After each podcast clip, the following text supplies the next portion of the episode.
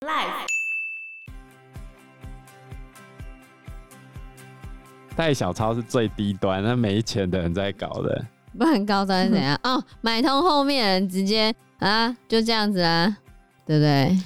不是 啦，不是啊，他们有迷封，你根本不知道那张考卷谁写的，好不好？是这样吗？民风还是可以有方法吧，点个一两点这样子。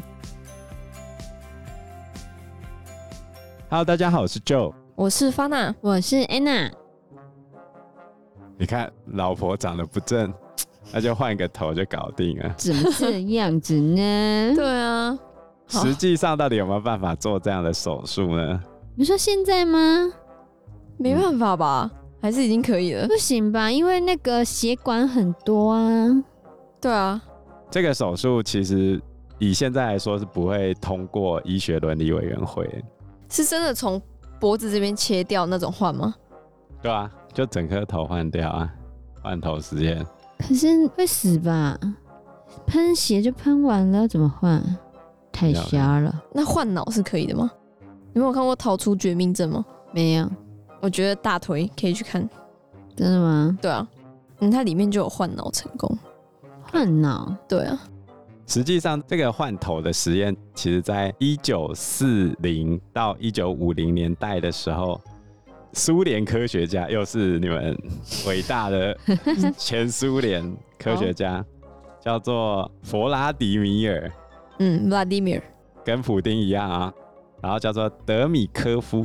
这个科学家他曾经尝试把一只狗的头移植到另外一只狗身上，结果活了四天，真的活吗？就是他的脑是可以用的接到另外一只身上就没有起来了。哦。然后一九七零年的时候也做过一个实验，这个实验现在都不允许了，就是有一个大学教授他对猴子进行头部移植，但是他当时候没有办法把脊椎跟新的身体连接，所以在手术之后这只猴子就瘫痪了，但是神经并没有被损坏，所以他接上去的心血管还可以让它存活。然后被移植的猴子可以看、听，也可以闻，但是手术之后，这只猴子因为免疫排斥反应，也只活了八天。移植头是一件超级困难的事情，因为头部包含了很多东西，包含了眼睛、耳朵、鼻子、嘴巴、皮肤，还有独立的腺体，所以很困难啊。目前我们还没有办法确保移植之后会成功，换脸比较快啦。对啊整，形整形，为什么一定要换头？以前不知道啊。 我们目前没有办法完成把脊椎完整切断之后再连接，我们没有成功过。所以现在的实验都只在动物身上。因为怎么可能拿人来做？啊对吧？当然不可能啊， 搞不好他们偷偷做过。嗯，但但是他也们不不可敢，能，因为他们也不敢公布啊，但是就不可能成功啊，因为太复杂对了。啊，太复杂了啦，太复杂了啦。因为你现在头被砍下来的时候，脑部的血压会急剧下降，让大脑进入昏迷状态，然后很快进入脑死亡。所以你要想办法先让脑不会这这么时候会快有就挂掉痛觉。吗？嗯你如果打那个麻醉药剂，可能就不会动吧？哦，没有，你刚切下去的瞬间当然是还有感觉啦，你不会，会马上死啊，你的脑部要先降压，嗯只是它降压的速度很快，大概是这样。感觉很痛。对，但是这边的换头其实好像还好哦，好吧，讲的简单吗？你听听。好，过了几天，陆判官半夜里来敲门，朱尔旦急忙起身接待他进来。烛光照去，只看到陆判官衣服中包着一件东西。朱尔旦就问：“那是什么呢？”陆判官回答：“你之前请求我办的事，一直很难物色到合适的。刚才正好得到一个美女的头，现在赶快过来交差完事了。”朱尔旦打开一看，脖子上的血还湿湿的呢。血压开始降低了，陆判官催促着他赶快进到房间，不要惊动了旁边的猛禽恶狗。朱尔旦担心妻子已经把房间的门拴起来了，但陆判官一走，用手一推，门就打开了。他们到了卧室，见朱尔旦的夫人正侧着身子睡觉，陆判官就把美女的头交给朱尔旦抱着，自己从身上抽出一把锋利的匕首，然后按着夫人的脖子，像切西瓜一样，一用力脑袋就滚落在枕头旁边，那真是手起刀落，迎刃而解啊！陆判官赶快把朱尔旦怀中的美女头取了过来，放在夫人的脖子上，仔细摆正了之后，然后一一按压合拢。过了一阵子之后，把枕头塞在夫人的肩膀旁边，叫朱尔旦把夫人原来的头埋在一个僻静的地方，然后就走了。朱尔旦的妻子一觉醒来，觉得脖子微微发麻，脸也非常的干涩，用手一搓，竟然掉下一些血块，她非常的害怕，赶快叫丫鬟打洗脸水来。丫鬟进来之后，见到夫人脸上血迹斑斑，差点吓昏了过去。夫人洗手洗脸，满盆水变成了红色。当她抬起头来，已经面目全非，还我票票 权。已经面目全非。丫鬟一看，又是一阵害怕。夫人拿过镜子来照，惊愕万分，不知发生了何事。此时，朱尔旦进了房间，把事情的经过告诉夫人。他看着夫人，仔细看去，只见夫人脸上有一对酒窝，真是画中的美人啊！再解开她的衣领看看，发现脖子有一圈红色的线痕。线痕上下皮肤颜色截然不同。原先的那个黄原脸先的婆，夫人可能黄皮脸肤婆比较皮不肤好，不好意思写的太详细，就只有上面是白的，下面是黑的这样子，是这样吗？应该是这样啊。这很怪吧？所以不应该换头换脸就好啊了。 那时候不知道。可是你看，这样做蛋根本就靠关系啊！嗯那、他本来就靠关系啊，嗯他就因为喝酒，你有一个好酒友，然后你嗯好酒友就靠关系，那跟靠关系去考试有什么差别？对 不对？认识一个可以罩你的人，然后他就靠关系让你考上了。好大学，对，考上呃好地方，嗯找到好工作，他就靠关系嘛。对啊，可是蒲松龄对于这故事并没有什么批判哦，没有什么批判，对，而且就是他的过程都还蛮好的，就陆判是一个超级任性的人嘛，他开心就好了。只要是我哥们，我就来啊。就陆判也不会受到惩罚、看陆判帮他的哥们换颗心，还帮他妻子换颗头，都不会受到任何惩罚、哎，为什么呢？就这样就是各种徇私枉法嘛。各种开外挂，都不会怎 样，对不对？嗯，理论上判官应该是要惩奸除恶的，结果你竟然帮你的好朋友做了这么多事情，这样可以吗？那有谁是在管这些就是审判的人吗？阎罗王、啊，哦，阎罗王，阎罗王都没有说话，有人可没有能不知道吧？ 我们这里就要回到蒲松龄为什么会这样写。这中间呢、第一个是朱尔旦的故事是要让他很会写文章嘛。对，嗯那蒲松龄为什么要创造一个开外挂的状况？就是因为他自己本人很想当官嘛，可是他一直考不上， 嗯对，所以他很希望有一天他可以突然通了他的心，然后就搞定了。算是他自己的投射吧。或者他可以认识某个人，可以帮他开外挂，走后门，然后他很就可以希考望这上。件事情，其实他对于这个人情这件事情非常有渴望啊。蒲松龄考试一直都不是很顺，他最早的落榜记录是在康熙五年，那一年他二十七岁，考乡试就已经落榜了。所以他到底有考过吗？没有，一直没考过，还考到康熙四十九年，整整考了四十四年，将近四十五年，都都没没有考考过过，也太惨吧！对啊，而且中间是有人帮他的哦。有人帮他还可以考到这样哦，举例来说，他最惨的一年是在康熙二十六年那时候，他那时候至少已经成名了，然后又受到县令的礼遇，又认识了当时候的文学大家，叫做王世贞。王世贞非常喜欢他的《聊斋志异》，那应该就要考上了啊、而且那一年的题目他还很会写哦。那为什么没有考过啊？就在他四十八岁这一年，他去考试了。然后他看到题目之后，下笔如有神啊，实在太顺了。而且今年天时地利人和，结果考试的越写越顺，越写越顺。等到他过于兴奋的写完之后，他发现自己犯下一个致命的错误，什么致命的错误？叫做越幅。越就是超越的那个越，就是嗯跳过的意思。幅就是一幅画、两幅画的那个幅，所以他跳页了，没错，他跳页。跳页会怎样吗？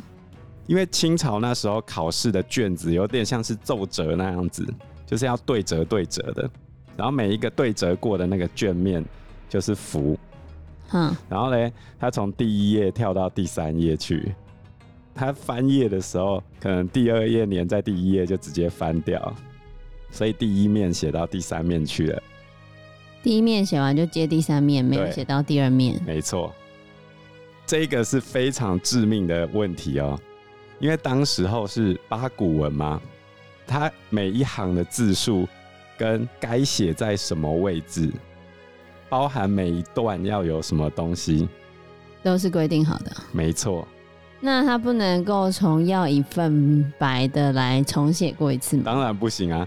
而且根据当时候的条例啊，写错题目、字看不懂，然后涂抹、乐服、污染太严重，全部都会被判作违事，违反市场规则不是事就是样式的事，哦，因为他很重视样式嘛，他叫违事。样式哦，好吧，这个处罚重到什么程度呢？张榜除名，就公布你的考卷，然后你这一科直接零分，就算写的再好也没有用，对啊。那就跟会考一样啦，就是你作文叫你用黑笔写，就有些人硬是要用蓝笔写，写完就零分啊。这就跟你写了一份九十分的考卷，结果你画卡的时候，所有的格子往前填了一格，哦，对，一模一样，完蛋嗯了而。且是被剥夺考试资格，该科分数不算。哦，你画错格，搞不好还会有一些些分数，你这样根本就没救啦。对吧？就这么衰，谁叫他没看好，这也没有办法。考试的时候就是要眼睛睁大，看清楚题目，然后不要翻得太快，该哪边写就写哪边，不要自己自创。而且蒲松龄最衰的事情是什么？什么？这还不止一次，哈？你犯了一次错也就算了，还犯第二次错，那就真的，所以他这辈子考试都考不过啊。那也没办法。就像学生每次都跟我讲说啊，老师我看错了，我就说你这次看错，下次也看错，一直看错，那是要怎么办？算运气不好吗？算是啦、但运气不好这件事情有可能跟鬼有关吗？因为他一直去他就觉挖得，鬼故事，哎 对啊，就跟那个僵尸道长是一样的啊。 嗯，搞不好哦。而且你不要小看这个，他只是违反这个顺序而已哦。如果是作弊的话，那是更惨了哦，就会禁止下一次考试之类的吗？没那么简哦单。如果你带小抄被抓的话，你要在考场门前带着那个古代的刑具，呃叫木枷，就是扣在身上这样，然后在那边带着一个月，在那边罚站给人那家是要看、跪在地哦上，那很重哎、木枷。哦，木架就是两片木板，然后把你头套在里面，手固定在那一块木板上，这样子跪在地上，这样跪一个月。可以吃东西吗？当然可以啊，又没有要杀你，哦，哦就是跪给大家看，精神肉体双重折磨啊。让人家看你在那边丢人现眼，还敢作弊，那他们作弊的技术应该很高超吧？当然，当然，作弊技术有很多种啊，比如说最常见的就是带小抄，讲简单一点就是缩小印刷啦，印在笔上面这样子。哦都可以，都可以。他们最小的字可以到米粒那么小，一个字一个米，因为你太小，你进去也看不到啊。其实还可以做更小，就是它的那个小抄一本大概只有小拇指那么长而已，要塞进所有的字。所以就有人靠在帮别人作弊赚 钱，考场外面就会有人卖啊，这样子哦。卖小抄，他们会藏在笔管里面，或者藏在砚台的底部，还有人直接写在自己的袜子上，哦，但这都很容易被查，因为会搜身。然后藏在哪里？那就藏在牙，齿，看看，你还在嘴巴一定藏在 完蛋齿了。缝，带小抄是最低端，那没钱的人在搞的，不然高端是怎 样？哦，买通后面人直接 啊，就这样子啊，对不对？ 不是啦，不是啊，他们有迷封，你根本不知道那张考卷谁写的，好不好？是这样吗？迷风还是可以有方法吧，点个一两点这样子做记你 号。这太弱我了，太。弱，对不起，我找厉害的帮你考，我找人代考啊，嗯，我找人代考。哦，对，以前又没有身份证，有一些考生啊，他名声很差，甚至不能考科举考试，就想了另外一招，跑到别的地方，别县市对，去冒充别人的籍贯，等于是冒充别人去考，然后就考过了。伪造身份，对，啊那你也可以请人家伪造身份来。可是你要上，任的时候还是一样会被发现呢、如果你只是要当小官的话，还好啦。哦，啊，如果太严重的话，就是会直接干掉。比如说顺治皇帝曾经处理过考生跟考官勾结，我觉得刚才安娜讲的暗箱操作啊，已经买好了，结果顺治皇帝就把那个考生直接咔嚓了砍头啊！斩首，斩首、斩立决。他会管那么下面的事情哦、嗯哎、他等一下，皇帝不是耶，哦，不是哦， 科举是一件很重要的事情，它是为国举才是年度重大事件哎，超级重要的，好不好？让你感受一下学霸的升级之路。 好，以清朝后期来说的话，每年会录取两万名的秀才，最低等级啊，大概每一万五千人会出一个秀才。那很难欸呢、那就是像现在的国中考生，去年新生儿大概十五万人，哦，？所以里面会有十个秀才，那也太少了吧 超级但是哦，现在中国的博士每年是录取七点五万人，大概是中国人口的两万分之一，所以现在的博士更难一点点。天啊，如果我们再往前追溯到明朝，在明朝两百七十六年的历史里面，比秀才更高一级的那个举人，两百七十六年加起来总共只有十一万人，平均每年是四百人考上而已耶，最快考上也要在三十岁，所以朱尔旦换一个新就考上了，这是超级困难的。能够考上举人就已经算很厉害了。那我们再更高一级，叫做进士。中国总共考了一千三百年的科举，总共的进士是十一万人，平均每年只有八十四个人考得上进士，那真的很少哎、超级难啊！超少，嗯，读书应该读破头吧？如果我们换算成 PR 值来说的话，以梁启超提供的数字啊，秀才的 PR 值大概是 PR 九十、嗯然后你如果考得上举人的话，就是 PR 九九，然后进士就是 PR 九十九点九，差不多这样子，就是第一名中的第一名，很难吧？超难。